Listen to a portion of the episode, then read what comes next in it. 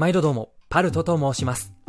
5月21日木曜日、もう少しでお休みの方も、そうでない方も、いかがお過ごしでしょうかさて、今回が1度目の投稿になります。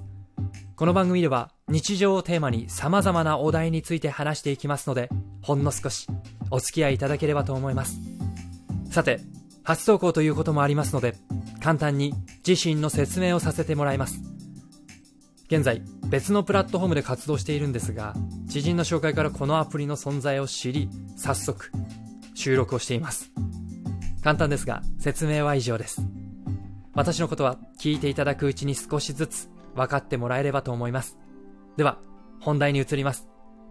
このラジオを判断していただくために、汎用性の高いテーマで話していきます。今回は、おすすめ B 級映画の話。私が見たおすすめの映画の紹介になります。が、おそらく皆さん見たことはないと思います。B 級のふるいにかけ、私のふるいにかけたこの作品を知っている方がいたなら、それは、すでに映画2。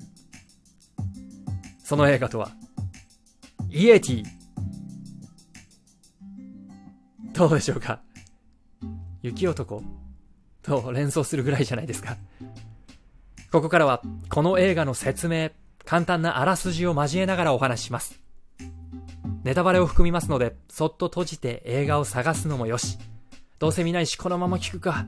でも結構です。タイトルは、イエティ、Y-E-T-I。制作国はアメリカ。公開は2008年。日本でレンタルが開始されたのが2009年6月ですので、ちょうど H&M が日本に進出し、お笑いのオードリーが有名になるタイミングに合わせた形ですね。合わせたけれども、たくさんの人の目につくことはなかったですね。ウィキペディアからの情報です。イエティといえば、ヒマラヤ山脈に住むと言われている UMA、未確認動物。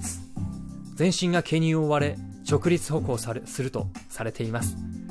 現地のシェルパ族の言葉で、岩を意味するヤと動物を意味するテが語源で、合わせてイエティ。そしてなんと、イエティには3種類いるとされています。イエティの他にズーティ、ミーティがいます。ご存知ですか？この3種類は家族だとも言われているそうです。イエティが岩ほどの大きさ、ズーティがズほどの大きさ。ズとは、ヤクと牛の雑種みたいです。ヤクも牛みたいなものですね。そしてミーティは人ほどの大きさという意味だそうです。まず、雪男は一人ではなく、三人家族ってところに驚きませんか？大きさが違うから、父、母、子供のパターンもありますし、年の離れた兄弟、はたまた姉妹ってこともありそうです。イエティの説明はこの辺にして映画に戻ります。舞台は大学のフットボールチーム。個性あふれる面々が乗った飛行機から始まります。青春真っ只中。メンバーそれぞれが期待や不安を胸に目的地へと向かいます。航路の途中、ちょうどヒマラヤ上空に差し掛かったあたりで、急激な天候の悪化に巻き込まれてしまいます。ほどなくして飛行機が墜落。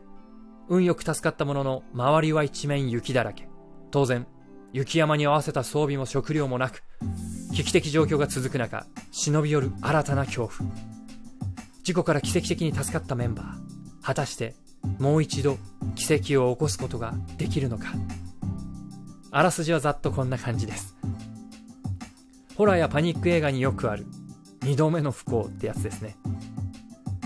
よく見る映画って VOD などで評価の高い最低でも星が3つ以上の作品じゃないでしょうか失礼なんですがこの映画この B 級映画っていう作品は星が3つ以上つかないんですついたらもはや B 級ではないですからね。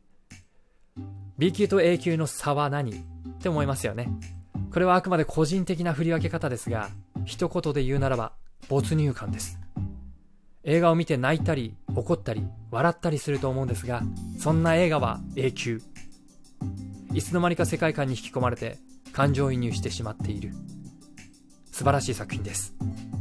だけどそれと同時に疲れちゃう時はありませんか？集中しているから当然目は離せないし何より非日常に引き込まれているわけですからそれと相反する作品。それが B 級です。A 級の反対なわけですから、世界観に引き込まれず、感情移入もできない。じゃあ何が面白いのって感じると思います。そうですよね。いやいや、そこがいいんです。B 級のメリットを一つに絞るとしたら、疲れない。これです。なぜ疲れないかは、先ほど言った通り、世界観に引き込まれないからなんです。映画通じゃなくても作品に違和感を感じることができます。このイエティもそれに当たります。見ていて、あれ？とか、ん？とか、とにかくハテナがたくさん出てきます。その瞬間、ぐっと部屋に引き戻されます。現実に戻るみたいな感じですね。ホラーの恐怖、パニックの緊迫感を味わえそうで味わえない。そんな作品が B 級。明日のことを考えながら見るのもよし、寝ながら流し見するのもよし。本気で作ったのに B 級扱いを受けている作品もあれば、あえて B 級として作られた作品もあると思います。どれもが視聴者側に気づけるポイントを用意していますので、これを機会に今回紹介したイエティ以外でもぜひ一度見てみてはいかがでしょうか。お聞きいただきありがとうございました。質問箱のリンクを貼っていますので、今後の配信にリクエスト等あれば気軽にいただければと思います。それでは、私はラッキーな一日を、皆さんはハッピーな一日を、バイバイまたね